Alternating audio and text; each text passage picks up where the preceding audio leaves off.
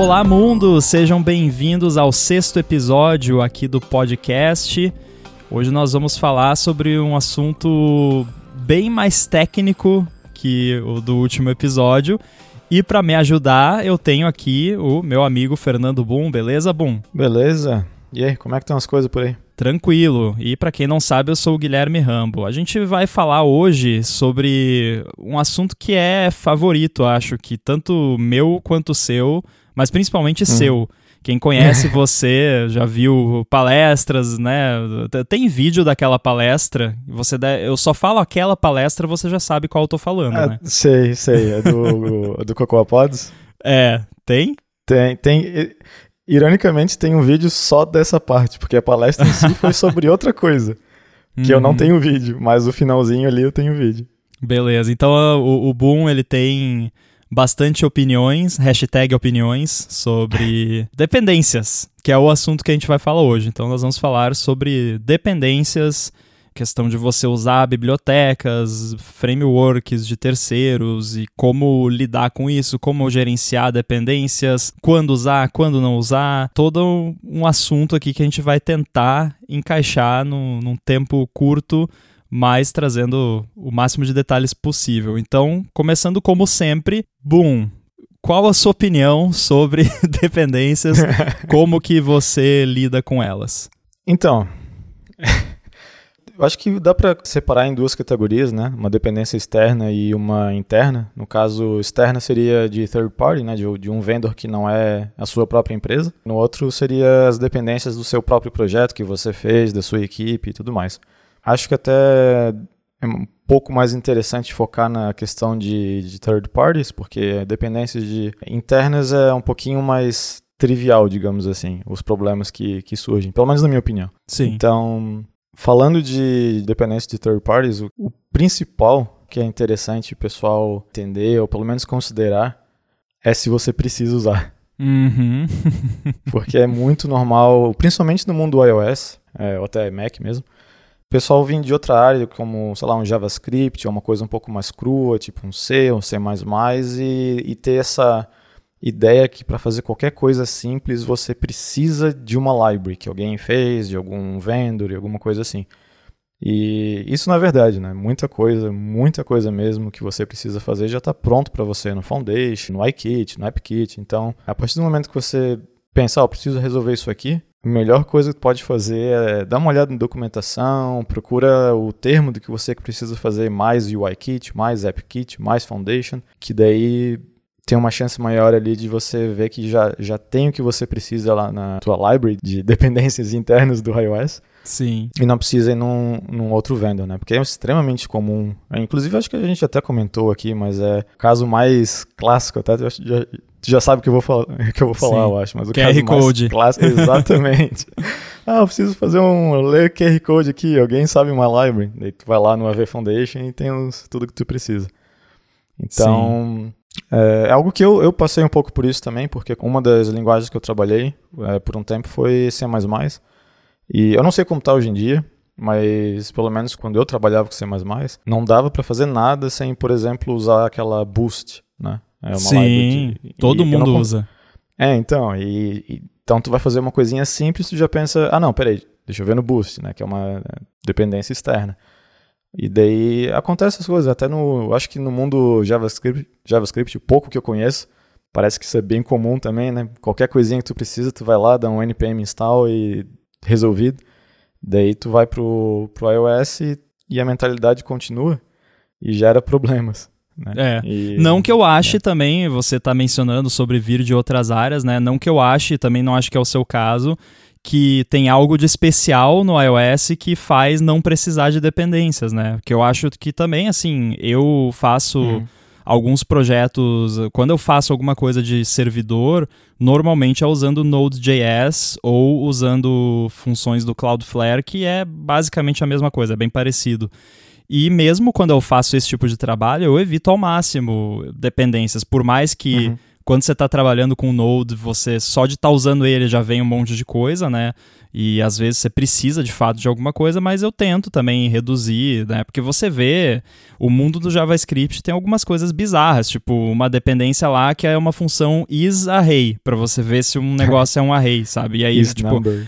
É uma função de 10 linhas de código e a pessoa vai lá e instala uma dependência para usar aquilo e usa um gerenciador de dependência. Cara, copia e cola, né? Eu, eu acho que a forma de checar se é um array não vai mudar nos próximos 10 anos. Então, tem, tem um lance assim. E, e é, é, eu gosto de até tentar aqui deixar os nossos ouvintes menos técnicos um pouco mais por dentro, mas eu gosto de fazer uma analogia que é sempre um perigo, porque fazer analogia de coisa virtual com coisa do mundo real é, geralmente dá errado, mas vou tentar fazer aqui uma analogia, né?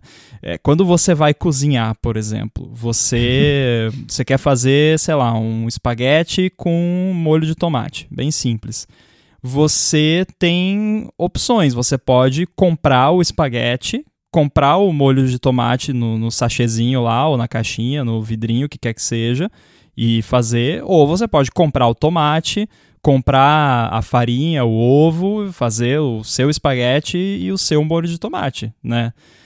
Eu uhum. prefiro o, a segunda opção. Quando eu cozinho, por exemplo, é, eu, eu, gosto uhum. de cozinhar, é o meu hobby favorito é, que eu tenho, é basicamente o único hobby que eu tenho. e quando eu cozinho, então, como eu gosto de cozinhar, eu gosto de fazer as, o máximo possível do que eu vou cozinhar. Então, claro que não é sempre, né? Eu, sim, eu tenho macarrão no, na dispensa, quando eu tô afim de comer um macarrão rapidinho, eu vou lá e pego. Agora, quando eu tô com tempo que eu quero cozinhar e tal, eu vou lá, eu faço a minha massa, faço o meu molho de tomate. E você trabalhar com dependências na programação é parecido, né? O pior é assim, às vezes você tem o tomate em casa, você tem a farinha, você tem o ovo, mas você prefere pegar o, o espaguete pronto e o molho pronto de sachêzinho, rápido, né? né? Porque dá, dá menos trabalho. E com um agravante que na programação é como se eu precisasse fazer o espaguete e o molho só uma vez na vida e depois eu podia continuar usando esse mesmo espaguete e esse mesmo molho pro resto da minha vida. Sim. Porque na programação, depois que você implementou uma coisa, você pode, né, pegar lá. E aí, por que que é assim? Porque a gente já constrói em cima de uma dependência gigantesca que é a plataforma. Né? Então, você está fazendo um app para iOS, você já tem muitas dependências, né? Tudo bem que são dependências que você não tem escolha, porque tá lá no sistema e é o que você tem que usar para, né? E geralmente são coisas que vão ser mantidas, vão estar tá disponíveis lá por um, um, tempo adequado. Se for ser removido, vai ser deprecated, vai ficar deprecated lá por 10 anos até ser removido de fato. Então tem todo um cuidado, né? Que, que o, o vendor da plataforma, no caso a Apple, faz para que seja o mais estável possível para você desenvolver. Esses dias ainda eu, estava explorando uma parada de Mac, eu não lembro exatamente o que, que era, mas eu achei um projeto no GitHub lá de tipo oito anos atrás.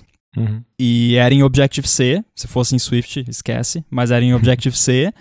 Eu abri aqui, é, mudei o deployment target, porque eu era tipo macOS 10.5 e o Xcode nem sabe mais o que é isso troquei o deployment target, Command R rodou e, funcionou, sabe? Com uhum. 50 mil warnings de deprecated, deprecated, deprecated, né? Mas rodou, funcionou. Então, né, tem esse lance e, e você constrói, então, em cima já de uma pilha de, de software ali do vendor da plataforma, seja a Apple, seja o Android lá com o Google e, e outras plataformas. E as plataformas fazem a, as APIs da forma mais generalizada e, e, e, genérica possível, porque eles não sabem o que você vai fazer com aquilo. Tipo, tem algumas que são muito específicas que, ah, se o cara for usar essa API aqui, é para fazer isso. Aí beleza, mas tem outras, tipo o UIKit. Você pode fazer o que você quiser com o UIKit. Né? A Apple não sabe o que você vai fazer. Então, a, as APIs elas têm que ser criadas e estruturadas de uma forma que você consegue usar elas como peças de Lego para construir né, o, o, seu castelinho de Lego lá, que é o seu app. Então, se você às vezes for ver como que faz alguma coisa, pode parecer, pô, mas por que, que eu tenho que escrever 20 linhas de código para fazer isso aqui, isso é tão básico, tão simples. É básico, é simples para o seu caso, porque você precisa disso no seu app. Provavelmente tem mais centenas de desenvolvedores que também precisam. E por isso que você acha lá no GitHub alguém fez lá uma library que pega e faz essas 20 linhas de código, né, que aí para você não fazer, você vai lá e pega a library. Só que se você fizer, você não precisa mais fazer depois.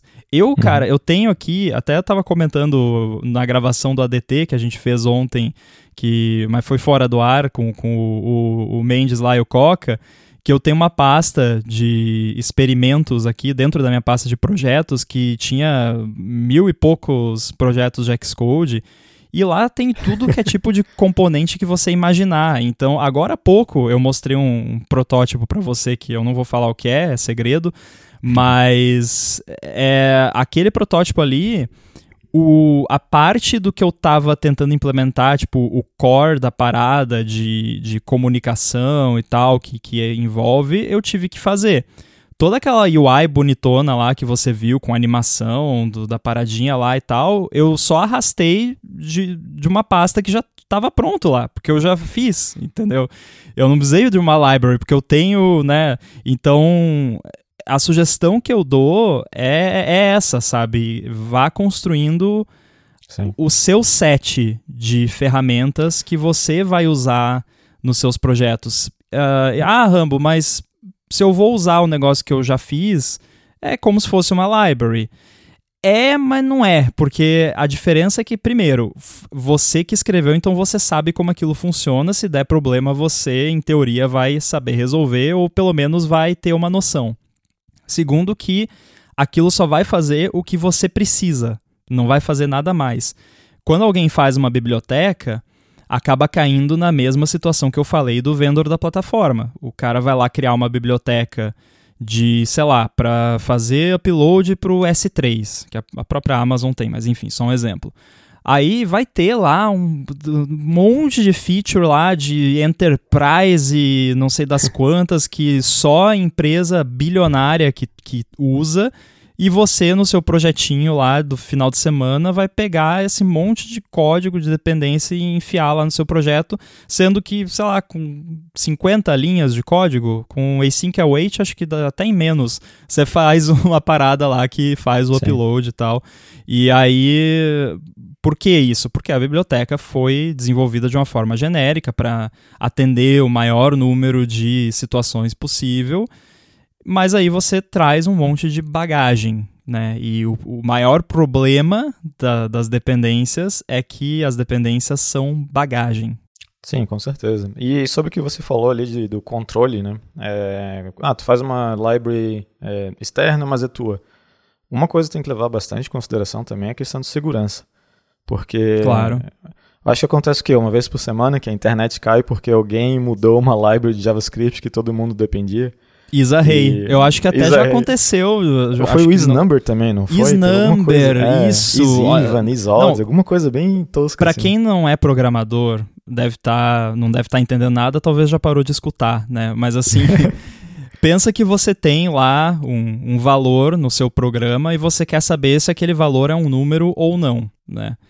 Alguém fez uma biblioteca, um componente que você instala para fazer isso. Esse componente é tipo três linhas de código, porque é bizarro, assim, é, é, muito simples de você ver se uma parada é um número ou não. Você poderia muito bem escrever isso uma vez na vida e copiar e colar para sempre, ou pedir pro GitHub Copilot, né, o AI lá do, do, GitHub escrever para você, que eu já fiz, inclusive. E, e aí uma pessoa foi lá, criou é, uma biblioteca para isso, e como é que funciona com esse. A gente usa gerenciadores de dependências e eles se baseiam num repositório central lá que lista, ó.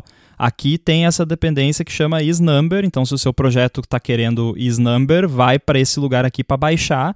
E aí, normalmente, quando você baixa um projeto que usa a dependência, você roda um comando lá que vai lá e vai puxar né, a versão compatível com o seu projeto. E aí o que, que a pessoa pode fazer? A pessoa pode ir lá e, e modificar a dependência para quebrar todos os projetos que usam a dependência. E aí, às vezes, o, o, maior problema não é nem assim, ah, O Rambo foi lá, instalou isNumber no servidor lá da API, não sei das quantas. O maior problema não é esse, o maior problema é que o Rambo foi lá, instalou o negócio de fazer upload para o S3, para usar o mesmo exemplo. Aí o negócio do upload do S3 usa um negócio lá para construir request multipart, que é outra dependência. E o negócio de construir request multipart usa um negócio para criar buffers de bytes. E o negócio que cria buffers de bytes usa isNumber. Então você nem sabe Sim. que essa parada existe, mas seu projeto tá tem esse código lá dentro. E aí é. o cara vai lá e quebra, né, estraga lá de propósito porque ele ficou irritado que não estavam pagando eles, não lembro qual foi a, a treta exatamente, também não vê ao caso. E aí você tem, tipo, parou a internet. Nenhuma empresa que tem coisas. Porque tem, tem algumas bibliotecas no, no mundo do JavaScript que é porque nem você falou do lance do, do C, que todo projeto tem aquela parada lá dentro. Você sabendo ou não, porque pode não ter diretamente, mas tem indiretamente por causa de outras dependências. E aí o resultado é que você quebra, né? É, é, aquela famosa, acho que deve, deve ter um quadrinho do XKCD, né? De tipo, aquela torre gigantesca e aí tem um pauzinho lá embaixo. É, um pedacinho segurando. Pequeno, né? é. Sim. É, na, na melhor das hipóteses se o, o, cara vai tirar o repositório do ar e todo mundo vai ficar sem acesso, quebrar um monte de coisa, e no pior dos casos ele vai mudar para ter algum código malicioso ali que vai rodar em milhões de projetos diferentes. Então, é, a questão de dependência também tem que ser muito levada pelo lado de segurança. Eu lembro que eu, eu, li em algum lugar, não lembro onde, não sei se foi no Twitter, mas alguém falou algo que, que eu sempre lembro, que é, é que as empresas gastam milhões de milhões de dólares e milhões de horas para contratação, né? para contratar a pessoa certa, para fazer teste com os desenvolvedores e tudo mais e, e, e, pegar uma pessoa boa. Só que daí vai lá o desenvolvedor e adiciona milhões de linhas de código, uma pessoa aleatória que ninguém sabe quem é no, no projeto, assim, em, em 10 minutos. Então, é, o, um código novo que tu está botando no teu projeto tem acesso ao teu projeto, tem acesso aos teus usuários, tem acesso a tudo que tu está fazendo. Então, é, a parte de segurança que eu vejo geralmente sendo deixado meio de lado, assim, ah, não, tem um monte de, de estrelas nesse repositório, então tá, tá de boa. Vai lá, adiciona e depois vê que não é tão simples assim. É, o, o que muita gente não se liga é que, assim, qual é o modelo de segurança da maioria dos sistemas operacionais, mas do iOS, né, que é o que a gente se especializa, e, e Mac, enfim, sistemas da Apple, o modelo é baseado em processos. Então, tudo que o seu processo tem direito de fazer, qualquer código que você está carregando dentro do seu projeto tem aqueles mesmos direitos. Né? Quando você ativa uhum. uma capability lá no Xcode, você está adicionando um entitlement no seu projeto. Então você vai ter lá, sei lá, um, um entitlement que dá ao seu projeto acesso ao iCloud, ou vai ter lá que dá acesso a Bluetooth, ou acesso à localização do usuário, do GPS. E aí o usuário pode permitir, ou não, né? Mas digamos que o usuário permitiu. E aí você tem um SDK de uma empresa, né, Facebook, é, no, seu, no seu app. O, o SDK dessa empresa que está no seu app, quando o seu app roda, o código daquele SDK vai ser carregado no seu app código daquele SDK vai ter acesso a tudo que o seu app tem. E, inclusive, ele pode checar isso no runtime. Tipo, é trivial você Sim. fazer código, não, não precisa usar API privada nem nada. Você fazer um código que no runtime vai lá e verifica. Eu, esse app tem acesso à localização do usuário? Tem? Opa, então me dá aqui, né? É, uhum. E o, o, o lance é assim ah, mas eu tô usando o SDK do Facebook, mas eu não tô usando nenhum tracking deles, eu só tô usando a parte de login com o Facebook que o pessoal mandou fazer. É, que, que, aliás, né, vale mencionar aqui que, na enorme maioria das vezes, não é o desenvolvedor que opta por colocar essas paradas, né? Porque eu acho que qualquer Sim. developer com, que já tem um pouco mais de experiência no mercado tende a não gostar de dependências, porque causam vários problemas de experiência do developer, né? Que a gente até pode mencionar depois. Uh, então, assim, coloca lá e, e, cara, o SDK vai ter acesso a tudo que o seu app tem. Então, se você está fazendo transação financeira no seu app com cartão de crédito e tudo mais, se o SDK quiser capturar os dados de cartão, ele captura. Né? Não estou dizendo que o SDK, eu mencionei o Facebook, né, porque é o mais alarmante, mas não estou dizendo que eles fazem isso, né? A questão é que poderiam, né? Ou alguém, uhum. sei lá, eu não, eu não sei se eles usam dependências no próprio SDK, imagino que não, ou que se usam deve ser auditado porque eles são muito high profile para dar bobeira, né? Então, é, sei lá, vai que tem um isNumber, né, versão Objective-C, sei lá, que is kind of class NS number, né? é, então imagina que tem uma parada dessa lá e aí alguém vai lá e coloca uma parada que fica verificando se tem um text, text field que está com foco e captura o texto e manda para um servidor Sim. em qualquer lugar, né? É, impossível não é, tanto é, é que a Apple até colocou, né, negócio no, no iOS de você conseguir ver lá quais servidores os apps estão chamando e, e tudo mais, Sim. que é até bom para fazer uma auditoria, né? Eu lembro quando saiu aqueles privacy labels da App Store, é, assim que tinha tava sendo lançado e tal, eu no app que eu trabalhava, infelizmente, eu tinha um SDK do, do Firebase, que é do Google, por causa do Crashlytics, né, que foi comprado pelo Firebase. E também do Facebook para fazer o login no Facebook, coisa que eu mais odiava naquele app. Eu acho uhum. que eu uhum. consegui tirar antes de sair da empresa. É... Mas então, assim quando saiu esse negócio, eu fui lá ver, tal, estou usando o SDK do Facebook e do Google. Para eu achar quais são os privacy labels que eu tinha que botar na App Store, foi um inferno, porque eles não, não é, publicavam isso. É... eu não sei como está agora, provavelmente eu acho que já deve ter alguma coisa. Mas no início, nem eles queriam fazer update do app deles para não mostrar quais são os, os privacy labels que eles estavam usando lá. O Google acho que demorou meses para fazer um update de qualquer app deles, porque Sim. obviamente eles estavam com todos os privacy labels lá.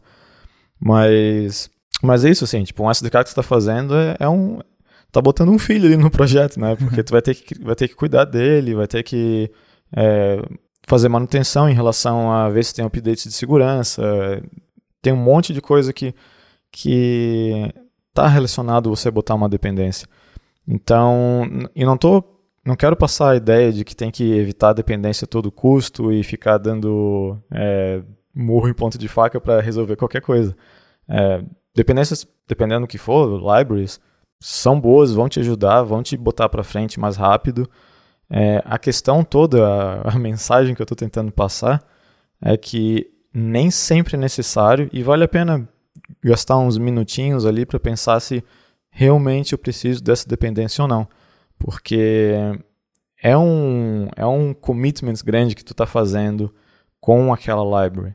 Né? E principalmente para quem está começando, às vezes mesmo tendo uma library que faz algo, é interessante chegar e, não, eu vou tentar fazer isso aqui na mão mesmo, é, mesmo que fique pior do que daquela library, mesmo que o negócio não funcione direito, pelo menos para eu ter noção de como isso funciona, para se um dia eu precisar fazer, eu precisar arrumar, né, da, se for um projeto open source, alguma coisa assim, eu consigo também dar, um, dar um espetáculo lá. Então, sair procurando dependência e, e library para tudo que, que tu faz ali no projeto, de fato, tu pode chegar e fazer é, e lançar o projeto mais rápido, só que é uma é uma é um tech debt, né? É um, é um problema que tu vai ter que resolver no futuro se não é, se não levar bem as, as considerações ali. Então é bem e é bem importante. Por isso que eu, eu tenho um, o meu problema com Cocoa Heads, com Cocoa Heads, com Cocoa Pods. Ih, olha aí, ó, ó o ato falha aí. é, Freudian Sleep. Mas o meu problema com Cocoa Pods, que eu falei na palestra do Cocoa Heads, foi era mais justamente por causa dessa é, da, da facilidade que dava para as pessoas adicionar uma library sem ter que pensar duas vezes, digamos assim, né?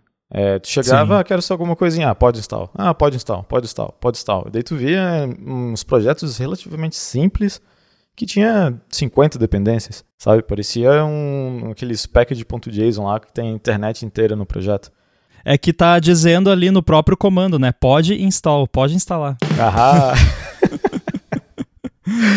já, já pode ser tio, hein? Ah, já sou.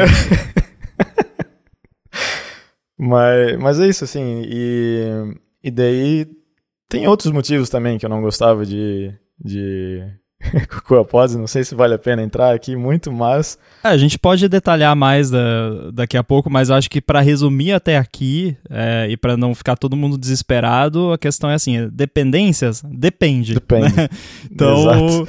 não vamos nos desesperar, né? Eu acho que tem os dois extremos que, uhum. como quase sempre, são errados, né? Que é tipo, é o Not Invented Here Syndrome, né? Que é tipo, é a síndrome Sim. do não inventado aqui.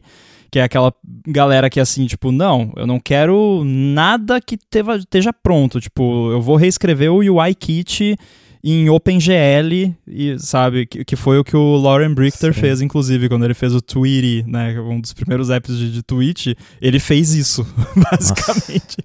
né? Mas então, não, não recomendo. Agora, é, é um extremo que, que não acho que, que seja correto. Agora tem o outro extremo que eu não sei se tem um. Eu acho até que tem um nome que eu já vi, mas eu esqueci. Mas que é aquela galera que, tipo, qualquer coisa, dependência, dependência, dependência, dependência, né? E vai puxando library uhum. para todo lado. É, eu acho que nesse caso, o, o meio termo exato, talvez eu, eu não sente no meio ali. Eu acho que eu fico um pouquinho mais pro Not Invented Here uhum. mais uh, um pouquinho mais para esse lado e eu acho que é de modo geral mais positivo você tender um pouco mais a evitar do que, né, se tá na dúvida, assim, se você não tá conseguindo decidir, tenda para não usar a dependência, né? Porque acho que a gente Sim. pode falar, a gente já, já falou aqui bastante da questão de você ser responsável por aquele código que não é seu, que vai estar dentro do seu app, problema de segurança e tudo mais, mas a gente pode falar também que aí eu acho que é quando você pode é, fazer o seu rant do, do CocoaPods sobre a, a piora que as dependências causam na experiência do developer. Porque uhum. no começo, quando você adiciona uma dependência no seu projeto, você pode até ter uma melhora na sua experiência como, como developer. Então você está fazendo um app lá que precisa usar uma API de algum serviço e você não quer escrever na mão, você acha lá um, um, um client já bonitinho lá, com teste, com API bonitona, async await, tudo lá, né, moderno e tal pô, vou usar isso aqui, né? Olha só que mão na roda, não preciso me preocupar com né, fazer chamada HTTP, tudo isso. Que vamos combinar, é chato, né? Eu acho uhum. muito chato toda vez que eu tenho que escrever. Hoje em dia tá um pouquinho melhor. É, eu, eu, olha só que legal, né? Eu escrevi, eu fiz um app só para mim, basicamente, para gerenciar playlists do YouTube, que eu nunca vou publicar, eu fiz só para mim mesmo. E aí eu tava começando a aprender o Async Await, que vocês já devem ter percebido que eu gosto. E aí eu fiz um, um modelinho ali de cliente HTTP que usam, tem uns protocolozinhos ali, tem um esqueminha bacana. E eu gostei, da, né? Porque aí para você definir novos endpoints é bem, ficou bem simples assim, é tipo é uma, duas linhas de código para você adicionar endpoints novos, assumindo que seja um REST ali padrãozão, né, de get, uhum. post, aquelas coisas. E então o que, que, acontece agora quando eu preciso, eu arrasto aquele arquivo para dentro do Sim. projeto. Então eu tenho já a minha library, né? Mas enfim, você no começo tem ali uma melhora, é mais rápido, você consegue começar mais rápido, né? Então se você tem ali uma ideia que você está fazendo, você consegue começar muito mais rápido pegando uma dependência. Mas com o tempo, você vai primeiro acumular dependências, né? Porque se a sua filosofia é, ah, eu consigo ir mais rápido usando as dependências, então você vai sempre usar dependências, porque é óbvio que 99,9% dos casos, se você pegar uma dependência, você vai ter um resultado mais rápido, né? Que no começo. Uhum. Então, pô, tô começando um projeto aqui, preciso da API tal. Dependência, pronto, né? É instantâneo praticamente. E por aí vai, assumindo que a dependência funcione, né? Que é, é outra conversa. Agora, com o tempo, você vai acumulando, e aí você vai ter mais e mais dependências, e aí as coisas vão mudando. E aí é que tá o problema, porque aí lança async await no, no Swift. Aí algumas uhum. das suas dependências vão atualizar para ter, outras não vão. Aí você vai lá e escreve o seu, o seu próprio wrapperzinho ali para que você tem meia dúzia de chamada que é com callback e você faz um wrapper para dependência que usa async await.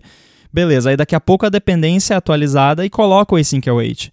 Só que coloca o async await e a API é um pouquinho diferente do wrapper que você escreveu. Então você vai ter que tirar o seu wrapper e usar o da, o da dependência, ou não, ou continuar usando a versão desatualizada da dependência. Que aí já não é legal também, né? Que manter as coisas desatualizadas é, é pedir para dar problema. Que geralmente então, é o que acontece. que é geralmente o que acontece. Por quê? Porque quando você atualiza, o seu projeto não compila ou não funciona Exato. mais. Né? Uhum. E aí você começa a acumular e você chega num ponto que se você ficar. Porque acontece muito assim. Galera usa muito dependência em, pro, em side project, né? Eu, eu até. Quando é side project, side project mesmo, aí eu uso. Né? Às vezes eu uso mais dependências do que eu usaria num projeto, re, entre aspas, real para ir mais rápido, né? Porque não é uma parada que eu vou precisar colocar em produção Sim. e tal. Aí, beleza. Aí o que, que acontece? É um side project. Você não vai mexer com tanta frequência nele. Você abre ele daqui dois meses, não, você não consegue mais compilar. E aí morreu o seu side project porque não consegue mais compilar, e aí a dependência XPTO precisa do Python 2.7.4, que não roda no Apple Silicon. E a outra precisa do Ruby, não sei das quantas, e aí essa outra aqui precisa do OpenSSL, e aí tem que baixar. Ah, quer saber? Eu não quero mais esse side project, vai embora. Vou deitar ali no, no canto e chorar em posição fetal. É, então, essa é a minha sensação com dependências, sabe? É, geralmente é. é. isso que acaba acontecendo no, no fim das contas. Sim. E, mas eu queria só deixar um, duas exceções aqui para situações onde eu nunca vou tentar fazer. É, a primeira é qualquer coisa que leve em é, consideração a criptografia. Eu não vou inventar Sim. o meu sistema de criptografia, sendo que já existem milhões aí que são né, testados e funcionam. E Tem certas coisas que, que caem nessa categoria de você não faz. Tipo, Sim. e, e, e uma dessas é... coisas é você não faz criptografia. Você não Isso. faz. Você deixa os experts fazerem para você. Exato, porque tu vai fazer e vai fazer errado. Vai, vai fazer, fazer errado, extremamente errado. e o outro é qualquer coisa relacionada com calendário. Nunca, uhum. nunca tenta fazer nada relacionado com calendário na mão. Gente, o pessoal que trabalha com, com Foundation, né, coisas da Apple, tem uma sorte enorme de ter o, o date lá, o calendar, essas coisas. Aliás, que, bom, né? vale né, deixar bem claro aqui, você falou de não fazer na mão, mas você também não precisa necessariamente de uma dependência, porque ah, o sim, Foundation sim. já tem muito do que você precisa. Às vezes você precisa ir um pouco além, aí já não atende tanto e começa a ficar muito complicado. Mas eu diria que para a maioria das coisas, o Foundation atende. Ah, claro, claro. Eu tô até dizendo, até a questão de criptografia, o Foundation tem umas coisas interessantes ali. Sim. A, a questão é que o que eu, eu tô dizendo num contexto amplo também fora do mundo Apple ali, né? Tu vai fazer alguma coisa em JavaScript? Sim. Não tenta criar um sistema de calendário na mão. Não tenta criar um sistema de criptografia na mão, porque vai dar extremamente errado. É, para dar um exemplo prático, o, a Gigahertz tem um, um microserviço lá que é um bot de Twitter que a gente usa para twittar automaticamente os episódios. Ou seja, e aí tem um lance lá que ele faz o tweet da conta do, do podcast, tipo Olá Mundo GHZ, inclusive segue lá, arroba Olá Mundo GHZ, e tem e aí dá para configurar para X horas, minutos, whatever depois, a conta principal da Gigahertz, sigam lá, arroba Gigahertz, retweetar o tweet que saiu antes. E aí, ou seja, precisa fazer coisa com data e hora. O que que eu fiz? Uhum. Peguei uma dependência. Porque não ia, mas de jeito nenhum que eu ia tentar fazer isso na mão em JavaScript ah, tivesse, que eu não domino. Se tivesse feito na mão, ia estar tá tweetando episódio que não existe, assim. Então... ia dar, fazer o retweet antes do, de fazer o tweet. Isso. é, é.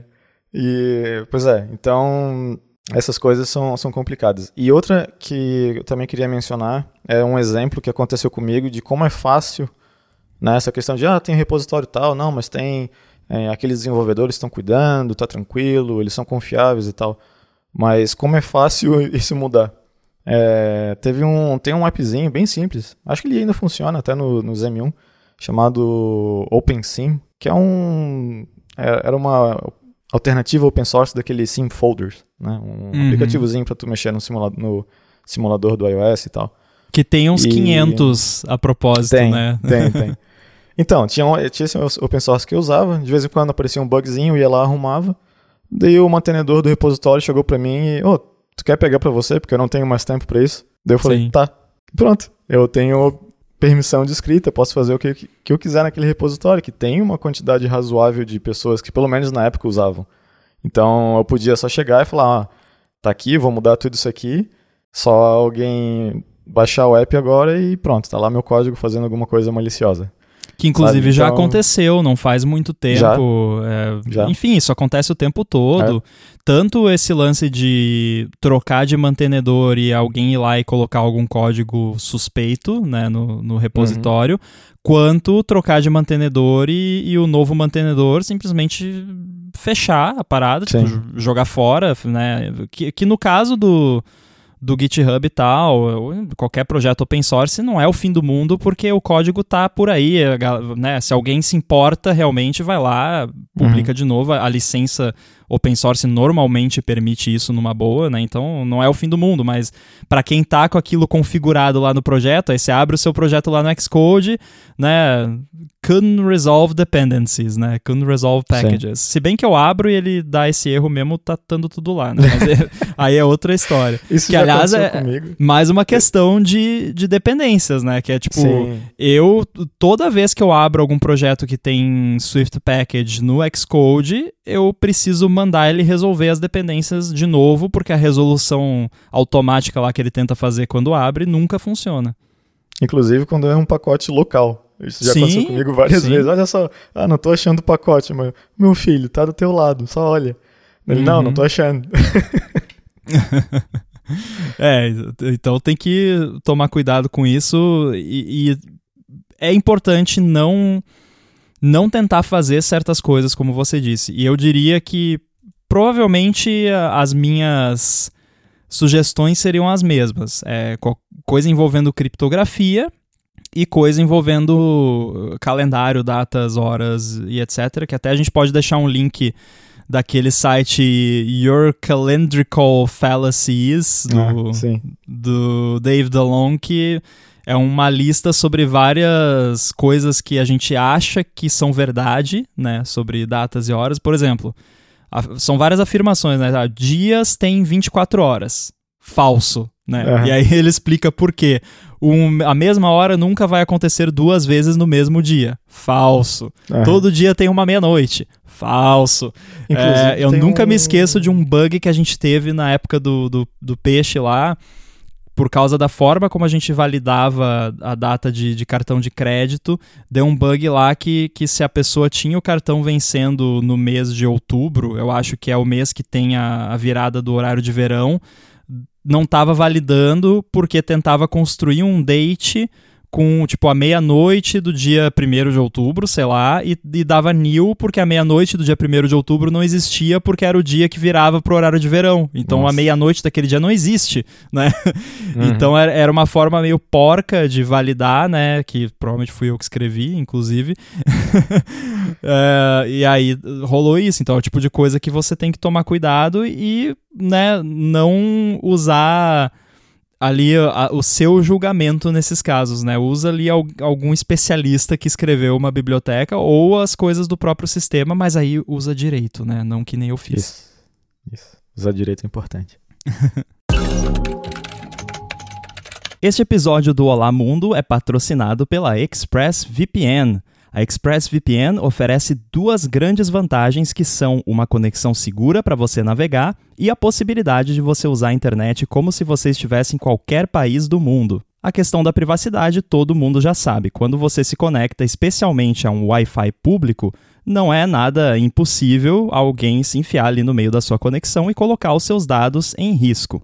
Com a ExpressVPN, você protege a sua conexão e você passa a usar o seu dispositivo, seja computador, celular, tablet ou até mesmo uma TV, com absolutamente tudo criptografado e como se você estivesse numa espécie de modo anônimo permanente. Isso quer dizer que ninguém consegue rastrear a sua atividade nem olhar para os dados trafegados. Já a parte de você poder se conectar como se você estivesse em qualquer lugar do mundo é ótima porque você pode acessar o catálogo da Netflix, por exemplo, como se você estivesse nos Estados Unidos, que é diferente do catálogo que ela disponibiliza aqui no Brasil e a mesma coisa vale para outros serviços de streaming, não só de vídeo, como de música também. E o contrário também funciona. Então, se você estiver fora do Brasil e quiser acessar algum conteúdo do YouTube, por exemplo, que só está liberado para o Brasil, com o ExpressVPN você vai lá na lista de uns 100 países que ela oferece, seleciona Brasil, ativa e pronto, dá para ver o vídeo. Uma preocupação que muita gente tem com VPN é como isso afeta a velocidade da conexão, e isso é uma coisa com a qual a ExpressVPN também se preocupa. Por isso, ela oferece uma conexão rápida, sem atraso, conexão estável, confiável e, é claro, segura. Então, para você conhecer mais sobre a ExpressVPN, faz o seguinte: acessa expressvpn.com/olamundo e com esse link você vai ganhar 3 meses grátis na assinatura do plano anual. Você tem 30 dias para testar também e ainda por cima, assinando por meio desse link, você ajuda aqui o podcast. Então acessa lá expressvpn.com barra Olamundo, garante os seus três meses de graça na assinatura do plano anual e começa a navegar pela internet de forma segura, sem ninguém bisbilhotando o que você faz. O link também vai estar aí nas notas do episódio. Muito obrigado ao ExpressVPN pelo patrocínio desse episódio do Olamundo e pelo apoio a toda a Gigahertz. Agora, sobre gerenciadores de dependências especificamente, a gente já falou sobre usar a, a, as, as, dependências ou não, e a resposta, como sempre, depende, né? Vai muito aí do, do, do caso a caso. Agora, se você vai usar, que eu acho que todo mundo vai usar, né? Acho que qualquer projeto com certo tamanho vai ter uma, duas dependências no mínimo, né? Por exemplo, sei lá, uhum. AirBuddy, que é o meu app para Mac, que eu tento ao máximo deixar sem, tem ali algumas. Tem, por exemplo, a dependência do, do Paddle, que é o de validação de licença e tudo mais, que não tem como escapar, né? Porque eu vendo ele fora da, da App Store, então tem que ter. É, tem o, a biblioteca do Setup, na versão que vai para o Setup e, e, outras coisinhas lá. Tu, tu chega a usar o Sparkle para instalação?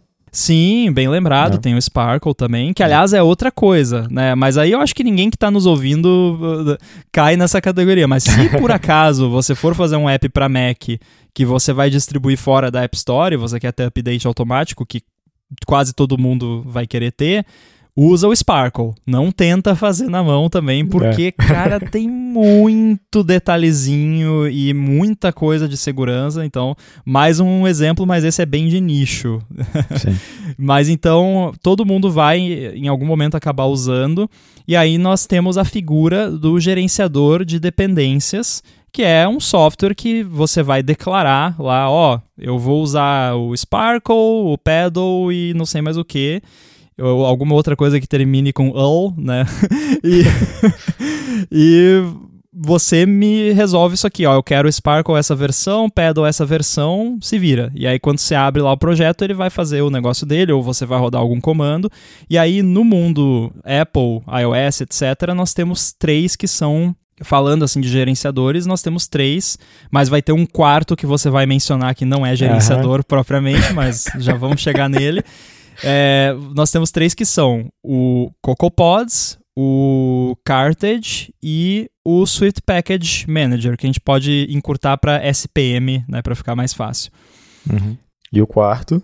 O quarto, mas aí o quarto não é um gerenciador não, exatamente, não é. Não então é. eu vou deixar você explicar, mas primeiro essa lista que eu dei, é, você, quais são as suas opiniões sobre eles? Então, é, eu não gosto do Cocoa Pods por diversos motivos. É, porém, é difícil negar que é o que, pelo menos antes do, do SPM, é o que tinha maior é, compatibilidade com o mundo. Né? Porque era meio que a, que a, a opção escolhida pela comunidade. Então, Sim. tem essa vantagem. Né? Tem, tem um, um ponto grande a favor. Mas o, o Cartridge eu nunca usei, eu nunca usei de verdade. Eu só usei para ver como ele funciona. É, se eu não me engano, a maior diferença era que tu ficava com libraries compiladas, né? Onde no CocoaPods não. Não sei se isso, É, acho que isso, mudou em alguma versão. Você pode dizer. usar ou não. Na verdade, até É. foi bom você mencionar que eu queria ter comentado isso antes e esqueci, né? Mas o- outra degradação da sua experiência como developer que acontece com dependências é que, na maioria dos casos, você vai estar compilando as suas dependências junto do seu projeto. Então, isso vai aumentar o tempo de compilação. E Uhum. algumas dependências são. é, o app da WWDC para Mac lá usa o Realm, né? O banco de dados. Uhum. E, cara, aquele negócio demora para compilar. é, é horrível. É, então, eu usava no app da WWDC para Mac o Carthage. Porque ele tem bastantes dependências, e aí você rodava o comando do Carthage, ia tomar café, tomar banho, passear, viajar para Coreia do Sul, voltava e aí tinha terminado de instalar, porque aí ele fazia um, um cache e ficava tudo já Uhum. pré-compilado. Então, quando você estava compilando dentro do Xcode, era uma maravilha, você compilava só o seu app de fato. Então eu gostava Uhum. disso dele, porém ele tinha esse downside que quando você fazia um checkout limpo do projeto, pra fazer esse bootstrap, cara, demorava. É, na Sim. época não era Apple Silicon, M1 Max maravilhoso que tem hoje, que é rápido, era bem mais lento, mas tipo, levava, eu lembro que, cara, no meu Mac que não era fraquinho, levava quase uma hora pra Nossa. fazer esse, esse pré-computar, né, todas as libraries. Então, é, é, foi bom você ter tocado ne- nesse assunto, mas, Mas prossiga. isso, isso até, até tu, pode, tu pode dizer melhor do que eu, então, já que tu usou mais. Mas um dos meus maiores problemas com o CocoaPods é a questão de como ele é invasivo. E por Uhum, invasivo, quero dizer que ele decide que o projeto é dele, uhum. é, ele faz o que ele quer fazer para melhor gerenciar as dependências, e tu tá ali como um observador que pode dar uns pitaco. Mas o projeto é do CocoaPods. Né? E, se eu não me engano, o cartridge não era tão, tão agressivo nesse modo. Isso é verdade? Não, o Carthage não. É, e inclusive eu acho que é um motivo do dele não ter sido tão usado, ironicamente, porque por Uhum. mais que o CocoaPod seja invasivo, e eu concordo e não gosto também, é prático, né? Porque ele faz Sim. tudo pra você. Uhum. O Carthage, eu lembro. eh, Posso estar lembrando errado porque faz tempo, mas você tinha que configurar o seu projeto manualmente. Então ele, você rodava o comando, ele baixava as dependências, colocava num, num diretório dentro do- da pasta do seu projeto que estava lá no git ignore e tal, para não ir para o repositório, né? E aí você tinha que ir lá no seu projeto e colocar lá. Daí tinha até uma variável que era, acho que era cartage, build, dir, alguma coisa assim. E aí você colocava, ah, né, bota esse framework que tá, é cartage, darará, barra sparkle.framework. Aí você que tinha que ir lá e declarar a- as dependências, mas era tipo, coisa de cinco minutos você fazia isso e de Sim. boa, né? Primeira vez que você vai fazer é um pouco estranho, mas depois é tranquilo. Então ele tinha essa parada mais manual, por outro lado, mantinha o seu total controle sobre o, o que estava acontecendo ali no seu projeto, porque o, o realmente, assim, ele ele modifica não só o seu projeto, como ele cria um workspace, que é o que você vai usar para né, compilar o seu projeto da- dali para frente, que até foi uma solução inteligente, né? Porque o workspace permite, ainda permite uma separação, porque aí se você quiser voltar para o seu projeto sem o CocoaPods, você ainda tem ele ali. Claro que não vai funcionar, você vai ter que né, desfazer um monte de coisa, mas pelo menos ainda mantém o seu projeto. Mas aí você usa o workspace dele e ele mexia em variável de, de, de build settings e tal. Eu lembro que a gente teve vários problemas na época lá do, do peixe que tinha que trocar a build setting, aí a gente trocava ma- e não funcionava, mas aí a gente ia ver, na verdade, não funcionava porque o CocoaPods estava dando um override no build setting que a gente tinha configurado no projeto, sabe? Então a Sim. parada não funcionava, você ia ver, não é que você estava fazendo errado, é que o CocoaPods estava sobrescrevendo. E aí para você mudar o build setting, você tinha que editar lá e escrever código em Ruby. E cara, Isso. Gente, Pois ó, eu, eu- todo o amor do mundo pra quem gosta de Ruby, mas eu não consigo gostar desse negócio. Eu já tentei várias, eu simplesmente o negócio não entra na minha cabeça. Ruby é uma linguagem de programação que eu não entendo e não consigo, e, e eu toda vez que eu preciso encostar em alguma coisa que tem a ver com Ruby, me dá coisas. eu, eu realmente não gosto, mas eu não gosto porque eu não consigo entender. Se, quem entende ama, e bom para você, Sim. mas eu realmente. E aí, o fato dessas ferramentas, acho que o Cartage também é, é ou era em Ruby. E, é, e aí, pô, aí tem que instalar. Aí, aí você entra no vortex bizarro é. de dependências que é você ter que instalar um gerenciador de dependências de para instalar ah. o compilador, o interpretador da linguagem que Isso vai rodar machuca. o seu gerenciador de dependências. Uhum. E, e aí, não, e aí você tem que. Vai além, porque você tem que instalar um gerenciador de versões do Ruby. Porque Isso. você vai ter projetos diferentes que têm versões do Ruby diferentes que o CocoaPods funciona ou não. Aí você vai ter que ter lá o seu gem file, que é para instalar as gems. E aí você vai usar o bundler, porque você vai ter que rodar o seu. Você não vai rodar pod install, você vai rodar bundle exec pod install. Isso tá queimado no meu cérebro em algum lugar, de tanto que eu escrevi isso, né? Eu na época que, que mexia. Não, infelizmente eu, eu não esqueci. Eu, eu e... fiz, sabe, é estresse pós-traumático, assim. O meu cérebro esqueceu dessa parte porque é. eu, era muito horrível. É, e aí, cara, olha o quão longe a gente tá de fazer o app, sabe? Tipo, Sim. Cara, eu, eu tenho que aprender o negócio de. Eu não sei o que, que é uma gem, eu não quero saber o que é uma gem, eu não quero saber o que, que é bundler. Tipo, isso não tem nada a ver com o meu trabalho, sabe? Infelizmente tem, né? Porque se você trabalha com iOS, você acaba tendo que Foi aprender imposto. que diacho é isso. de você. É, então, e, aí, é... e aí, cara, volta naquela questão da experiência. Pô, eu tô aqui, vou. Ah, tem que fazer esse pull request aqui e tal. Aí você abre, uma hora depois, você não, consegui, não começou a escrever o código ainda. Porque você tá. o negócio não compila e dá erro, e aí o Ruby não, tem que. Ah, pô, mas daí é Apple Silicon. Aí tem que rodar o terminal em modo Rosetta, pra, sabe? E aí já passou duas horas e você não começou a escrever o código ainda, né? E era isso era o que mais me irritava na época que eu era obrigado a usar o CocoaPods e ou qualquer gerenciador de dependências desses que e também, né, para ficar bem claro, não é eu não tô falando mal aqui de quem fez a parada, tipo, o negócio é bom, funciona, sabe? Uhum. Foi bem feito, tanto é que é, é o que virou o padrão e a galera usa. Então não é de forma alguma uma crítica à habilidade técnica de quem criou a parada. Eu tenho certeza que são pessoas muito mais inteligentes que eu. Talvez uhum. por isso que eu tenha, tenha passado tanta dificuldade com a parada, né? Mas assim, é, é, é, só a frustração que eu sei que muita gente passa, né? Quando tem que, que entrar em contato com essas coisas. Ah, com certeza. É, então, é só para reforçar, a crítica a um projeto nunca é a crítica às pessoas que fizeram o projeto. Né? Uhum. Quero deixar isso bem claro aqui da minha parte também. Mas sim, a questão do Cocoa Pods, geralmente quando eu usava, eu diria que, eu diria 99% não, 100% das vezes que eu usei foi porque eu fui obrigado, porque eu herdei algum projeto que tinha, alguma coisa assim. Então o que acabava acontecendo é que eu instalava o Cocoa Pods, porque eu tinha que usar naquele projeto e ficava ali, né? abandonado, porque eu não mexia mais naquele projeto, daí eu ia para outro projeto que também tinha, Daí, pera, a tua versão de CocoaPods está diferente. Ah, tá. Ok. Então tem que gerenciar o meu gerenciador de dependência. Tá, daí, daí volta para esse esquema de Ruby, Bundler e tudo mais, daí ficava louco, assim.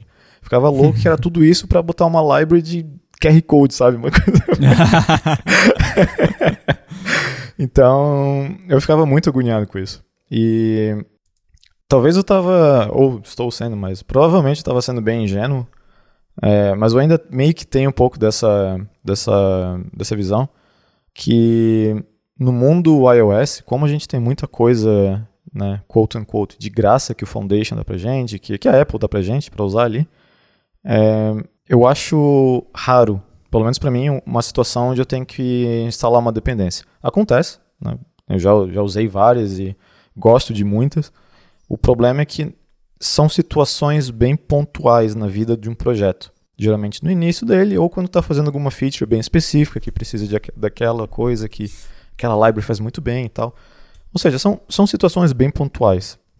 Então, um gerenciador de dependência no mundo iOS, né, esquece tudo de JavaScript, Python, Ruby, porque nessas situações eu, eu consigo entender, mas no mundo iOS, eu nunca vi a necessidade de facilitar a instalação de uma dependência porque nunca foi um problema para mim. Sim. Não, eu nunca precisei de, pô, que saco é instalar esse, na época lá, o ASI HTTP request. Né, Nossa! tá muito e, difícil instalar. Faz tempo isso aí, hein? Acabei de me chamar de velho aqui. Mas enfim, é, eu nunca vi isso como sendo um ponto do projeto que eu tinha que otimizar. Né? Sim. Então, quando surgiu essas coisas de Cocoa Pods e tal, eu pensei, tá, bacana, bonito, mas não é para mim. E daí todo mundo foi usando, todo mundo foi usando, e chegou em pontos que certas libraries só tinha available em Cocoa, Cocoa Pods, tipo o Firebase, como eu mencionei aqui. O, o método de instalação dele era só assim, eu, eu, fui no, eu fui no pod file dele, eu vi de onde ele estava baixando a library, eu baixei na mão e botei no projeto. Porque eu não vou botar Cocoa Pods no projeto inteiro só por causa do Firebase. Sabe? É. Foi, de, foi de birra mesmo. É. E, e, então tem isso assim, sabe? Eu nunca vi é, a instalação de uma dependência como um problema a ser resolvido. E raramente, como eu já instalava poucas dependências, e esse é bem raro o caso de ter uma dependência que precisava de outra dependência e outra dependência. Enfim, daí é que entra no, na, no quarto não gerenciador de dependência, que eu ia falar que é o Git submódulos, que eu sei que o pessoal que, que é da área deve estar, sei lá, de cabelo em pé, quem é que tem cabelo, porque eu não tenho mais. É, porque Querendo ou não, o Git submódulo também é um, é um motivo de muita gente ter, ter dor de cabeça. Porém, é, nas minhas necessidades sempre supriu basicamente tudo. Eu nunca vi necessidade de sair dele. Porque um dos maiores motivos que as pessoas falavam, ah, mas não tem é, versionamento semântico, o que não é verdade, né? Tu pode só usar o git tag lá e pegar a versão que tu quer e tá tudo certo, corre para o braço. Então, é, por isso que eu sempre usei Git submódulo na minha vida de desenvolvedor iOS. Daí surgiu o SPM. Eu pensei, ah, pô, um negócio que é mais first, first party ali, né? Tipo, interessante. Vou dar uma olhada. E se tu for ver, no final das contas, é um jeito bonito de usar o submódulo ali, né? Não é... Ele vai usar o git tag, vai... Não, não é necessariamente um submódulo, mas a, a, a ideia por trás é muito parecida, né? Sim. Tu pode fazer match com o hash do git, tu pode fazer match com uma versão e por aí vai. Então, daí eu mudei pro, pro SPM, que de fato eu acho bem mais simples de usar do que um submódulo, só que é, daí tem essas tretas do Xcode que eu não tinha antes. né? Ah, cadê o é, projeto? A cadê integração com o Xcode, ela ainda deixa a desejar em vários aspectos, Sim. mas uhum. Também, cara, eu tenho, tenho usado e, diria que colocando na balança assim, tem sido mais benéfico do que maléfico. Sim. Ah, o lance do submódulo eu nunca usei muito, assim, porque por usar pouca dependência e por usar dependência geralmente de uma forma que eu não, eu não preciso necessariamente atualizar aquela dependência o tempo todo, porque muitas vezes quando, quando aliás, eu diria que na maioria das vezes, quando eu uso dependência, é alguma coisa nice to have, assim, sabe? Não é, uhum. tipo, uma parada core ali que pode ter alguma falha gravíssima de segurança que tem que atualizar para ontem, né? Que nem aquela biblioteca de log do que deu treta lá ah, do Java, que, sim, que sim. você mandava um. Log4j, não é? É, você colocava uma parada lá dentro e a biblioteca fazia uma chamada HTTP, ou, sabe? Era bizarro, mas enfim. É, eu não tenho nada assim que eu uso que, que chega a esse ponto. E então tem muita coisa, assim. Eu até abri aqui o. tô com o projeto do AirBuddy aberto no Xcode para que eu fui ver, assim. Eu não lembrava mais de cabeça quais são as dependências que eu tenho. Então eu tenho aqui de Swift Package Manager, eu tenho duas, quatro, seis dependências no total uhum. de Swift Package Manager. É, duas delas são bibliotecas minhas. Então nem conta, uhum. né? Tipo, é, é só por conveniência mesmo. Uma é uma uhum. biblioteca interna e outra é o Multi-Peer Kit, que, que tá público lá no meu GitHub. Aí eu tenho o Motion, que é do, do Adam Bell, que é de animação, e essa veio muito a calhar porque a animação no AppKit não é tão fácil quanto é no UIKit. Então, nesse uhum. caso, se justifica. né? E animação interruptible, tem várias tretas, então até já contribuí, inclusive. Então, assim, é uma dependência externa, porém, um, eu conheço o Adam Bell pessoalmente, então eu confio nele. E segundo, Legal. eu eu já contribuí na biblioteca e tal, então eu sei como ela funciona, bonitinho, já deu alguns problemas que eu tive que resolver, eu consegui, então eu me sinto já com certo ownership, não que eu sou dono, mas de tipo, eu consigo, o que precisar resolver, eu consigo resolver. Uhum. Aí o Sparkle, né? N não tem como evitar. Eu tenho uma aqui que tá aqui, mas provavelmente eu vou tirar, que é uma que são wrappers uh, async await do CloudKit da Apple que o framework em si ainda não está adaptado 100% para o Async Await e você fazer a, essa adaptação para o CloudKit é um pouco mais complicado, não é tão simples quanto só fazer um wrapper. Então eu peguei lá uma biblioteca que eu vi que tinha tudo testadinho, bonitinho, que estava sendo mantida, mas eu não tenho certeza. Eu acho que talvez eu vou, porque se é por uma parada nova que eu estou fazendo, eu acho que talvez daqui a um tempo eu vou ver o que de fato dessa biblioteca eu estou usando e fazer eu mesmo, né, uma versão uhum. ou só copiar de dentro da biblioteca o que eu estou usando, que é algo que eu já fiz para várias coisas aqui. E aí as outras bibliotecas são o Sparkle e a Swift Numerics, que se eu não me engano é uma dependência do Motion, que ele usa o Swift Numerics. Então são essas basicamente. E esse lance que eu falei de pegar só o que está usando, eu não tenho só essas dependências no AirBuddy. Essas são as dependências que eu tenho integradas como dependências de fato, né? Que vai atualizar, que vai puxar lá do Package Manager e tal. Eu tenho outras dependências, se você for olhar lá no About, tem lá um link que abre, né? É obrigatório, né? Você colocar lá as licenças e uhum. tal. Você vai ver que tem várias. Tem. Uh, algumas coisinhas do, do John Sandel que ele fez, é, que, que aliás eu adoro as bibliotecas dele, é, e ele inclusive me abençoou, que ele falou que o uso que eu faço é basicamente o uso que ele faz, que assim, eu tenho dois exemplos aqui, ele tem uma que é Code Extended, que são umas extensions uh, helpful lá para Codable, e uma chama Files, que é para lidar com o sistema de arquivos de um jeito mais bonitinho, e as duas bibliotecas, ambas são, são um arquivo cada uma. Então ela só tem um uhum. arquivo Swift. Então eu vou colocar como dependência? Não, vou ali, baixo o arquivo ou copio o conteúdo, coloco dentro do meu projeto. Não precisa integrar como dependência. Ah, mas daí vai atualizar. Cara, a Code Extended foi atualizada a última vez em 2019. Por quê? porque não é isso, sabe? Não, não tem mais o que fazer. O, o, é uma biblioteca simples que se propõe a resolver um set de problemas específico e esses problemas foram resolvidos e nada mudou a ponto de ter que mudar alguma coisa nela. Então ela não é atualizada há três anos, não porque ela está abandonada, é porque não Sim. precisa, porque tá pronta, uhum. né? Então, se você quiser, ela tem lá o package de ponto .swift e tal, você pode, mas, cara, arrasta o arquivo lá. E assim eu tenho outras. Eu tenho uma que eu peguei que é para usar Core Audio com Swift de um jeito mais fácil.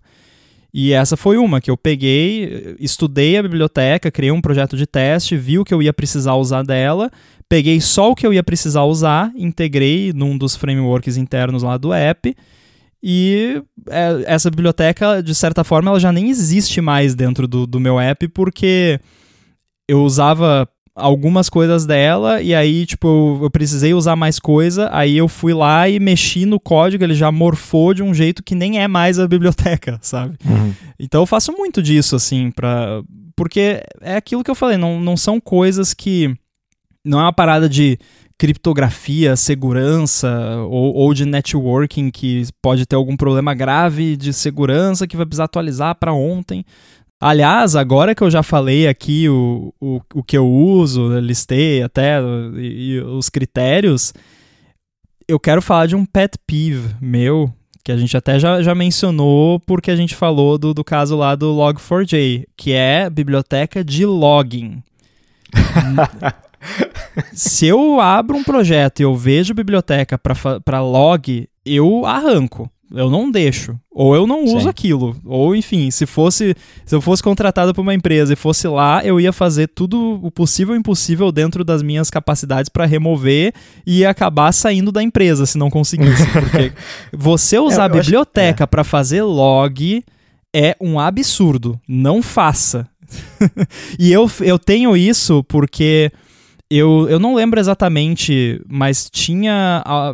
não era uma nem duas, eu acho, na verdade, mas tinha um monte de coisa que você pegava no CocoaPods que a dependência usava aquele Lumberjack. maldito Coco Lumberjack. Lumberjack. Aquele lenhador maldito que, Ah, assim, de novo, né? Eu tenho certeza, tipo, não é nada contra quem fez e tal, do, tipo, nada disso. Eu só tô falando da parada em si, porque era só uma annoyance, que era tipo, eu queria integrar uma biblioteca no meu app e aí não tava compilando, porque o negócio que o cara usa pra fazer log, pra logar lá que o pixel é, é X, não compilava. Ca- Cara, não, sabe? É. Eu tive uma experiência com o Lumberjack também. Acho que eu até te comen- comentei contigo na época. Foi. Porque no, no projeto que eu trabalhava, antes de entrar no Pato, foi tipo. Tinha muito. Infelizmente, tinha muito. é, muita dependência binária que a gente é obrigado a usar. Porque fazia comunicação com máquina de cartão de crédito para fazer Uhum. pagamentos, enfim. É, acabou de acontecer e tal, que uma tinha uma dependência do Lumberjack versão X, a outra tinha uma dependência do Lumberjack versão Y, e começou Ah. todo mundo precisar de Lumberjack e eu pensei, tá, que diabos agora? Ou foi um inferno aquilo. Foi um Porque o que, que acontece? Você vai ter uma colisão no runtime. Isso. Porque Objective-C, quando você tem dependências dinâmicas que são carregadas em runtime, tipo frame- frameworks, que a maioria das coisas que você instala com CocoaPods eh, é dessa forma, Sim.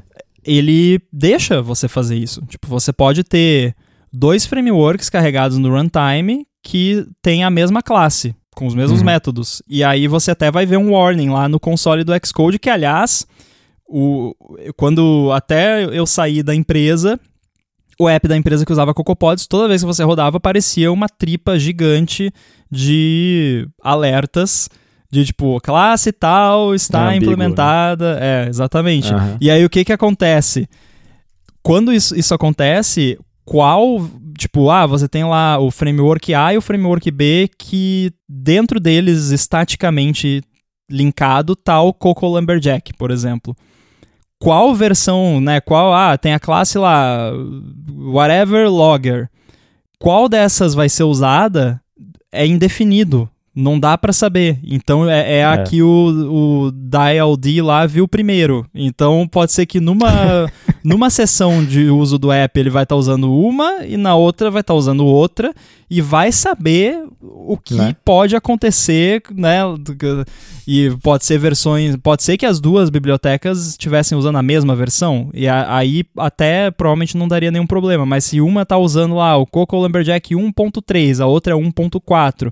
E aí Foi o meu caso. 1.4 corrigiu um crash que acontecia, às vezes, aí você vai ver que, tipo, 50% das vezes dá o crash e 50% das vezes não. Por quê? Porque o crash é no Coco Lumberjack e aí o crash depende se o DialD viu primeiro a versão do Coco Lumberjack, da, sabe? E se é estaticamente linkado, ele, o compilador, né, o, o linker não deixa, né? Se você for Sim. compilar estaticamente as bibliotecas, ele vai falar, ó, não pode porque tá, você tem aqui dentro da- do, do, seu negócio dois símbolos duplicados, não, um símbolo duplicado que tem duas vezes, então não pode. Mas é, rola, rola essa bizarrice e, e aí É. você, de novo, você senta e chora, né? Sim. É, o negócio do log, eu, pra tentar, eu, eu consigo entender em situação de, de back-end. Porque imagina você tá com um cluster lá, 500 servidores diferentes, tu quer fazer um log, tem que ter um certo trabalho ali pra... Tipo, ah, tô pegando um método de que vem de um servidor X, daí o outro método retorna em servidor Y, cheio de é, é, microservice. É interessante ter um sistema de log ali para te ajudar a juntar tudo numa coisa só para tu ler de forma humana.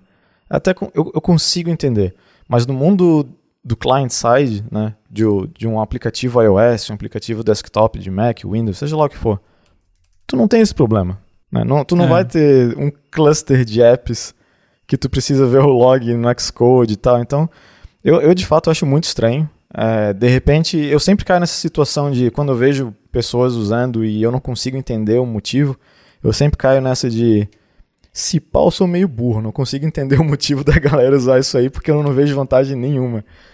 Porque eu tenho a mesma relação com, com código de. com, com dependência de, de logs, assim. é. Na, no mundo aí de iOS, são umas vantagens tão pequenas que tu ganha ali, tu consegue só fazer um wrapperzinho em cima de OS Log agora, que é bem bacana, ou mesmo que fosse um print na época, é, quando não tinha um OS Log.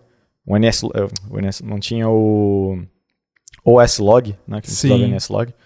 É, era tão simplesinho fazer uma coisa assim. E um dos maiores problemas do log, na minha opinião, ali é o próprio Xcode, né, que tu não consegue fazer um filtro por debug, warning e tal, tu tem que usar o console que fica melhor.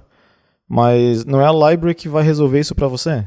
Ela consegue, obviamente, deixar um pouco mais simples, mas não é, é tanta classe. Se, tu pegar o código do Cocor Lumberjack lá, é tanto código, é tanto código, aquilo tudo para melhorar um pouquinho teu, teus logs, sabe? Provavelmente tem alguém aí, talvez, escutando, que usa, sabe as vantagens e tá tipo, tá, o cara não sabe o que tá falando. Provável, mas eu nunca vi vantagem de usar É, aquilo. O problema é assim, é, falando especificamente da, da questão de log, hoje em dia não faz sentido. Eu uso o OS Log também, como você Uhum. disse. E aí, ah, mas eu preciso de um log lá que. Eu preciso que fique um arquivinho que eu possa pegar depois, né? Que eu tava falando pra você que eu tô fazendo uns experimentos com execução em background no iOS. Aí Uhum. que eu preciso ver quando rodou e tal, e o, o, o que, que o código estava fazendo. Aí, né, não adianta, o OS log, eu, eu até conseguiria baixar um archive dos logs do device, mas aí ele tem uma duração limitada e tal. Então, no fim das contas, eu tenho, e eu tenho até dentro do. ó, aí, ó, mais uma daquelas que eu copio e colo para tudo que é lado. Então, eu tenho dentro do, do AirBuddy uma, uma classezinha que eu fiz que que inclusive no, na, numa versão mais recente aí, ela, a implementação dela por baixo dos panos virou um Actor, porque agora eu, eu, eu uso Actors também. É, e o que que eu chamo ela de disk log, que é tipo log em disco. Uhum. Aí você inicializa com o nome de, de arquivo e tem uma chamada que é tipo log. Escreve isso no arquivo. E aí tem algumas opçõezinhas, de, tipo, limite máximo de tamanho do arquivo. Aí quando chega naquele tamanho, ele, ele vai limpando os logs antigos, uns detalhezinhos assim. Uhum. Essa classe, eu tô com o arquivo aberto na minha frente aqui porque o projeto estava aberto. Tem 155 linhas de código, esse arquivo. Uhum. Sendo que tem bastante é, documentação até. Então, de, de código, de fato, deve ter 100 linhas por aí. E fiz de um jeito relativamente que- não afeta muito no runtime do app, porque ela cria uma queue própria serial com QoS bem baixo para tipo não afetar em nada o runtime do app, usa um file handle, né, para não ficar tipo a- abrindo e fechando o arquivo o tempo todo, então ele meio que cria um stream para dentro do arquivo. Então fiz de um jeito bonitinho, né? Não é nada assim, ah, pô, mas se você for usar um- uma biblioteca, vai ter muito mais. Vai ser muito mais avançado. Eu acho que, é, tipo, eu fiz de um jeitinho avançado-ish, né? que funciona e que não causa problemas do runtime e que resolve o problema que eu precisava resolver. E eu fiz uma vez. Eu tá até aqui a data em cima aqui, ó, foi 25 de janeiro desse ano que eu escrevi essa classe.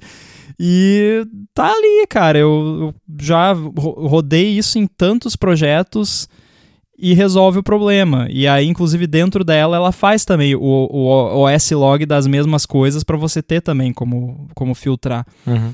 Então, é um exemplo, assim, de uma parada boba que você resolve. Você não precisa de uma dependência.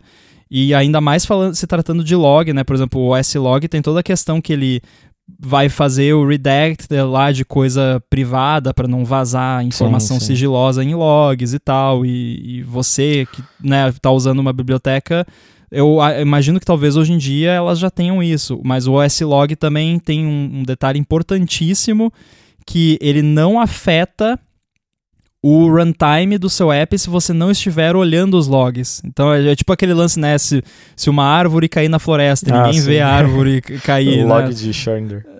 O log de Schrödinger, exatamente. Então ele, ele tem esse lance, né? Porque é integrado com o sistema e tal. Então, se você não tá com o console aberto vendo os logs, aquele, aquela chamada de OS log que você fez lá no seu código, ela não vai ter efeito. Assim, vai ter uma instrução ali, mas é. O efeito É prático é né? nulo, é irrisório, né? Isso você pode confirmar, porque eu não sei se na versão mais recente do macOS ainda tá assim, mas se você abrir o console do Mac e colocar, der o play para ele começar a fazer o stream dos logs e tentar abrir o app Shortcuts, né, o, o Shortcuts no Mac, Uhum. o Shortcuts fica inutilizável. Porque ele faz tanto log que, tipo, o app não funciona se o console estiver fazendo stream do, dos logs. É. É, e você mencionou o lance de filtro eu preciso terminar, porque eu tenho um projetinho aqui que é justamente isso. É uma janelinha que abre quando você está debugando no Xcode, ah, que você consegue filtrar lá os logs bonitinho. Eu dá preciso uma... fazer isso. Já que você está fazendo isso, dá uma olhada. Não sei se você já olhou, mas o... uma coisa que eu tenho que dar o, o braço a torcer pro Android Studio é o sistema de log deles. É, é muito bom. Tu consegue nos teus logs tu fala ali debug, warning, qual level de log tu quer, daí no próprio Android Studio tu consegue filtrar. Lá não, só quero ver warning, só quero ver debug, só quero ver erro. Isso eu sinto muita falta no Xcode. Porque... É, eu vou, vou dar uma olhada. Eu tenho, eu lembro que é. eu vi isso aí quando eu tava, que eu fiz umas brincadeirinhas com o Android aqui. E eu lembro que eu tinha gostado. Vou, dar mais uma é. fuçada é. lá pra, pra ver como é que é. Sim. No console, se não me engano, dá pra fazer algo assim também, mas eu, eu gostaria muito que fosse integrado ali no Xcode. Mas, mas enfim, tô, tô. Agora que tu falou desse teu projeto aí, eu tô. Tem, vou botar pilha pra tu terminar isso aí, porque eu quero usar. pois é, eu vou, vou ver se sobra um tempinho aí, porque é algo que eu quero também para pro meu dia a dia, porque eu uso muito o S-Log, Sim. justamente por ele ser tão, né, entre aspas, for free, quando não tá, você não tá visualizando os logs. E me ajuda muito, assim, a, a debugar a coisa, principalmente coisa muito assíncrona, coisa de uhum. hardware uhum. que eu mexo. Então, vou, vou ver se eu, se eu providencio na sua mesa daqui um mês, sei lá. Pois é, quero relatório. Mas é, uma coisa que eu queria comentar, é, pelo menos para. Porque falar de dependência dá para fazer 10 episódios e ainda vai, vai sobrar assunto. Sim. Mas uma coisa que eu queria responder aqui, porque é uma pergunta que eu vejo várias vezes no Slack, em Twitter e sei lá o que. Como ler QR Code no iOS? Não. Não, é a pergunta de dá para fazer isso aqui sem uma library? Dá. é, dá. A resposta a sempre resposta é dá. Sempre dá. Dá. Porque se a library fez, tu consegue fazer. Se vai ser melhor, se vai ser prático, se vai ser mais rápido. Isso são outros 500, mas a resposta de dá para fazer sem library é dá. É, é uma coisa que eu acho que você aprende com o tempo, né, com a experiência e faz todo sentido quando você está começando você usar mais, né, bibliotecas. Embora eu acho que principalmente quem está começando deva tentar, né, ao máximo fazer as coisas para aprender. Eu hum. também entendo que às vezes se você tá travado ali num, numa parada que é complexa e também quando você está começando, você ainda não tem, às vezes, a noção da complexidade do que você está fazendo, porque às vezes tem coisa que parece muito simples e não é, às vezes tem coisa que parece muito difícil e na real não é tão difícil assim, né? Por exemplo, ler QR Code. É, uhum. e, então, eu entendo que, que para quem, principalmente para quem está no começo, é, é muito difícil, às vezes, você decidir. Você pode pensar assim, ah ler QR Code é muito difícil porque, pô, tem que identificar o código que está na câmera e como, né? E no, e no fim acaba que não é.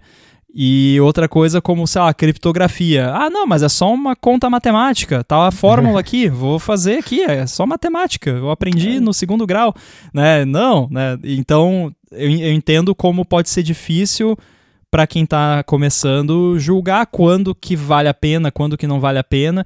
E a realidade uhum. é que quando você ainda não, não tem essa experiência, vai e faz o que você acha que tem que fazer, sabe? Tipo, se você é, acha exato. que usar a dependência vai resolver, principalmente se você está só aprendendo, não é uma parada que é pro seu trabalho, vai lá e pega a dependência, sabe? Não, não fica se martirizando porque, né? O, o que eu recomendo é assim, tenta ler o código da dependência, né? Quando você está usando ali, você pegou um negócio lá para botar um efeitinho na imagem ou para fazer um confete, no, sei lá, alguma coisa assim, vai lá, olha o código, coloca uns breakpoints para ver tipo onde que está executando uhum. o que, para você entender, né, como que funciona.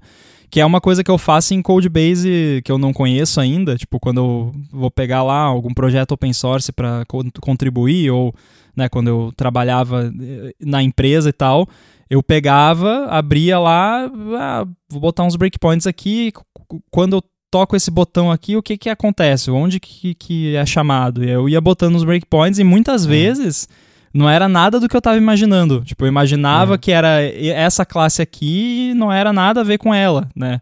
Porque às vezes você só lendo o código é difícil de você sacar o fluxo né, da- das coisas. Sim. Então, né, você que ainda não, não se sente seguro ou segura para pegar uma- um desafio assim por conta própria de alguma coisa que, que travou, que tá muito difícil e tal, e tá usando uma dependência de boa, tenta só entender como a dependência funciona. Até porque você vai acabar percebendo que não tem nada de mágico, né? Que é, é só Uhum. código. E é algo que até hoje, assim, às vezes eu vou ver, às vezes eu tô pensando em fazer uma, uma parada eu não já aconteceu recentemente, mas eu não lembro agora um exemplo prático. Mas sei lá, eu quero fazer alguma coisa e eu acho que é o tipo de coisa que vale a pena estudar uma dependência, ou eu vou ver alguma biblioteca para ter uma noção do que eu tô me metendo, sabe? Tipo, onde que eu Uhum. tô me metendo, né? Eu quero fazer isso aqui, será que é fácil, difícil, mais ou menos? Aí eu vou lá, olho e normalmente a minha reação é: nossa, isso é muito difícil, vai levar semanas pra fazer. Mas deixa eu tentar, vamos ver. E aí, no Uhum. fim das contas, não é, sabe? Eu, eu faço ali em algumas horas, que eu achei que ia levar semanas pra fazer. E não é porque a dependência fez de um jeito mais complicado e eu sou um gênio. Não, é, é porque eu só fiz o que eu precisava. E a biblioteca tem lá coisa que eu não preciso. E por isso que ela parece tão mais complicada do que é. Sim. Pois é. É, tudo. Quando tu tá começando com um novo contexto de algum problema novo, ele sempre vai. Pelo menos pra mim, eu sempre sinto que ele é quase que impossível. né? Sim. Daí. É, é bem comum começar um projeto novo e pensar: não, eu não vou conseguir fazer esse negócio aí, não vai rolar. Daí eu olho pra trás depois e, pô, foi, foi tranquilo. Ou mesmo se não foi tranquilo, tipo, ah, teve, o- teve as pedras no caminho ali, foi complicado e tal, mas consegui, conseguiu no final, resolveu, sabe? Tipo, Sim. quebrando os problemas em, em pequenos pedaços, dá pra, dá pra ir. E de fato, é, dependências, tu, mesmo que seja só pra olhar o que, que elas estão fazendo, ajuda muito, assim, muito mesmo. E, e reforçando aqui que nada que é, a gente falou aqui é, é lei, né? Tipo, ah, a gente não gosta de usar Sim. muito dependência, mas se tu tá fe- feliz aí usando todas as dependências no teu projeto e tá funcionando pra você, é isso aí. É o que, é o que importa. A, a ideia é, principal, o que eu quero passar, é só de pensar é, se vale a pena usar dependência ou não. Mas se pra você vale a pena, força. Muito bem, acho que conseguimos desempacotar esse assunto e tratar aqui do- dos pontos principais. Foi bom você falar, né? Não, não é lei, então nada do que a gente fala aqui é porque é isso é o certo ou isso é o errado, que é também um. tal- Daria pra fazer acho que um episódio inteiro só falando sobre certo e errado na programação, que Sim. ah, acho que a gente já pincelou aqui várias vezes. Mas por esse episódio, acho que ficamos por aqui. Agradecendo aí a sua audiência, agradecendo o patrocínio da ExpressVPN. Se você quiser sugerir assuntos, a gente tem uma listinha de assuntos aqui, mas ela sempre pode ficar maior. Então, tem algum tema específico, técnico ou não, que você quer ouvir a gente conversar a respeito, pode mandar no olamundo.gigahertz.fm ou também pode mandar lá pelo Twitter, arroba olamundogHz. E a gente vai botando aqui na nossa lista que tá ficando cada vez maior. Com certeza, assunto não vai faltar, pelo menos não por um bom tempo. E quem quiser seguir você nas redes, bom, como é que faz? É, no Twitter, FCBoom, FCBUNN. Muito bem, e eu sou arroba underline inside. Até o próximo episódio. Valeu! Abraço.